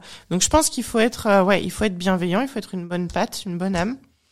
Ça c'est pour l'entrepreneuriat, si c'est par rapport aux réseaux sociaux. Et ensuite par rapport à, à la scène, malheureusement, ça c'est la discipline et la génétique. Ok. Oui, donc ça, par rapport à ce secteur-là en particulier, Ouais. c'est la génétique. Et euh, après, du coup, c'est ce qui revient, c'est la discipline euh. Et- majoritairement. Et pour le posing, c'est encore autre chose. Si on n'a pas cette grâce naturelle, parce que moi pour le posing, au tout début, j'étais une vraie merde. Hein. Ok. C'est pas naturel. Après, c'est compliqué. Hein. non, C'est non, mais Enfin, je trouve, je trouve que c'est oui. pas facile, tu vois, quand tu te, quand tu fais ça, tu découvres ton corps, tu vois. Ouais, c'est ça. Tu découvres que quand tu bouges le bras, il bouge pas dans la bonne direction. Ou tu crois qu'il bouge Euh, dans tu la crois bonne qu'il direction. bouge, mais- mais t'es un petit peu crispé. Bah, il y a des filles comme ça que j'ai reçues en posing pour la première fois, qui n'avaient limite pas besoin de moi. Elles avaient jamais regardé de vidéo, mais c'était inné. C'était comme ça. C'est comme la danse. C'était inné. Moi, c'était pas mon cas. Moi, j'ai dû trouver des subterfuges pour que ça rentre bien sur scène. Donc, je pense qu'en fait, faut, ouais, la génétique, la discipline, mais aussi vouloir chercher la petite bête. Ok. quand tu sais que t'es pas assez bien, il faut que tu réussisses à trouver pourquoi t'es pas assez bien. Ouais, discipliné et même Ouais. perfectionniste. euh, Ouais. Que t'attendes pas en fait que ça tombe du ciel, que ton coach te dise ah ben il faut changer ça, il faut faire ci. Non, va chercher toi la réponse tout seul, compare-toi avec les autres, regarde qu'est-ce qui va pas, remets-toi en question et cherche, dis à ton coach ce que tu penses, il va te dire s'il est d'accord, mais il faut se remettre en question soi. Il faut pas rester euh, comme ça, attendre que le coach prenne les décisions pour nous. Comme tout dans la vie au final, où euh, si tu passes pas à l'action pour faire quoi que ce soit, euh, ça va pas arriver comme ça. Exactement. Ok. Exactement. Par exemple, à mon coach, c'est moi qui lui dit, on devrait essayer de manger de la glace. C'est pas lui qui me l'a dit. C'est, on avait discuté avec mon, avec mon chéri, euh, parce que la technique avait été utilisée par des Brésiliens sur les wellness pour euh, voiler un petit peu les insertions. Et donc j'ai c'est quoi comme glace? C'est Agendas, non? Agendas ou Ben Jerry. Ça ouais. va, c'est de ça reste euh, des bonnes glaces. C'est pas des glaces à l'eau, quoi. C'est la moitié d'un pot. Parce que depuis tout à l'heure, vu que t'en discutais, je me dis, faut Ouais, non, poser c'est la de question. vraies glaces, c'est de vraies glaces. Et du coup, on en avait discuté avec mon chéri, on a fait, putain, s'ils utilisent cette technique-là, c'est qu'il y a une raison, ça doit marcher, etc. J'ai dit à mon coach, j'ai dit, on devrait essayer la glace. Il m'a dit, on devrait ou t'as envie de manger de la glace? Je lui ai dit, j'ai pas envie de manger de la glace. Je cherche une solution. Ouais. Il dit, ouais, bon, je sais pas, on peut tester. Ça a marché. Et quatre semaines après, j'avais ma qualification Olympia. Ok. Mais il m'aurait peut-être pas fait tester la glace, hein. Ouais, perfectionniste, discipliné. euh, Ouais, puis obligé. écouter des podcasts, écouter ce qui se fait à l'étranger, essayer de chercher des réponses à, Mm. à nos problèmes et qui Et- sont pas forcément des Et tu vois, ça c'est vraiment le. Là, tu l'utilises euh, typiquement pour le sport, mais l'entrepreneuriat c'est exactement la même chose pour moi. Où t'es vraiment obligé de faire ce travail. Et je pense que si c'est pas inné chez toi, et j'avais une discussion il y a pas longtemps là-dessus, si c'est pas inné, euh, des fois c'est pas fait pour toi, tu vois. Mais c'est pas grave. Après, euh, soit tu le travailles, comme tu dis, si euh, c'est pas inné, comme euh, toi avec le posing par exemple, au début c'était pas un acquis, et il y a des gens où c'est euh, quasiment inné, mais euh, ça se travaille et petit à petit ça vient. ça Exactement. vient au-delà, ouais. Ok. Et malheureusement, la seule chose, le seul truc pas juste de ce sport, c'est la génétique. Ouais, la génétique. le seul truc pas juste. C'est, mais c'est difficile à faire entendre euh, des fois chez des personnes. Tout le monde ne devient pas, ne devient pas champion. Hein, hein. C'est et à cause de la génétique, majoritairement. Ouais. C'est le mot de la fin. C'est le mot de la fin. Il n'y a pas que la génétique, hein. Ouais. euh, le premier problème des gens, c'est la rigueur. La, la la rigueur, la discipline et la discipline. ouais, ouais. Et le manque d'intensité euh, aux entraînements. Mais tout secteur confondu, la discipline. hein. Tout secteur confondu. Mais c'est vrai que quand tu compares une personne qui n'a pas la rigueur et qui a la génétique à une personne qui a la rigueur mais pas la génétique, celui qui a la euh, génétique, il est toujours mieux et toujours en avant. Même s'il fait de la merde. Ouais, même sur la diète. Ah euh. Mais quand t'as les deux réunis, Let's go. oh, Let's go. Vers l'infini. Ouais, c'est ça. et au-delà. Ok, parfait. Euh, je sais pas si t'as d'autres choses à me dire sur ton parcours, mais on a fait euh, globalement le tour. Euh, Est-ce que tu as une anecdote en plus que tu veux partager euh, à travers les compétitions, quelque chose que tu as vécu qui t'a marqué ou qui te marquera même pour toujours? Et on terminera là-dessus. Pour les personnes qui nous ont écoutés jusque-là, merci de nous écouter. Si euh, vous voulez en apprendre un peu plus avec des personnes au-delà de l'apparence dans ce podcast, vous pouvez euh, liker, partager, aimer, etc., etc. Et je te laisse le mot de la fin du coup. Ah, je sais pas, j'avais pas réfléchi à cette question. C'était le but. C'était le but. Est-ce qu'il y a quelque chose qui m'a marqué? Peut-être le moment le plus marquant, si tu veux, euh, sur la partie pro ou même dans ta passion, tu vois. Je pense que c'est peut-être plus dans le body du coup, mais Hmm. Peut-être avec ton chéri aussi. hein. Peut-être il y a des autres choses. Hein. C'est Le moment le plus marquant, il y en a eu plusieurs, mais on, je, vais, je pense que je vais tout regrouper ensemble. C'est que quand on veut vraiment, on peut. Ok. Et donc ça englobe tout ce que j'ai réussi à faire sans avoir mis des objectifs qui étaient trop loin pour moi ou trop durs pour moi. J'ai juste vraiment voulu euh, bah, me tenir à ce mode de vie et, et j'ai fait ça avec le cœur. Et puis si tu, si tu en veux vraiment et si tu fais ça avec le cœur, bah tout arrive. Parfait. Merci beaucoup. C'est fini. très très beau mot de la fin. J'ai réfléchi. Franchement, c'était bien. C'était super bien. Top, hein, merci. C'était intéressant. Bah, merci à toi. Et voilà, le podcast est déjà terminé. Un immense merci d'avoir suivi cet épisode au-delà des apparences jusqu'au bout. J'espère que tu as autant apprécié l'écouter que j'ai aimé le réaliser. Si des questions ou des commentaires viennent à l'esprit, n'hésite pas à les partager sur nos réseaux sociaux.